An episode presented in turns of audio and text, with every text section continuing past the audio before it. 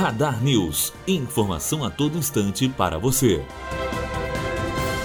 Supremo Tribunal Federal não irá chancelar todos os atos do governo, mas era do conflito passou. O próprio presidente da República, Jair Bolsonaro, ligou para o presidente do STF, Dias Toffoli, para fazer a ponte e garantir o almoço secreto com o ministro da Casa Civil, Onix Lorenzoni. Após o encontro, Toffoli disse que nem tudo que for aprovado pelo governo será chancelado pelo STF. No entanto, disse que o tempo de conflito entre os poderes já passou. Matheus Azevedo, aluno do segundo ano de jornalismo, direto para a rádio Unifoa, formando para a vida.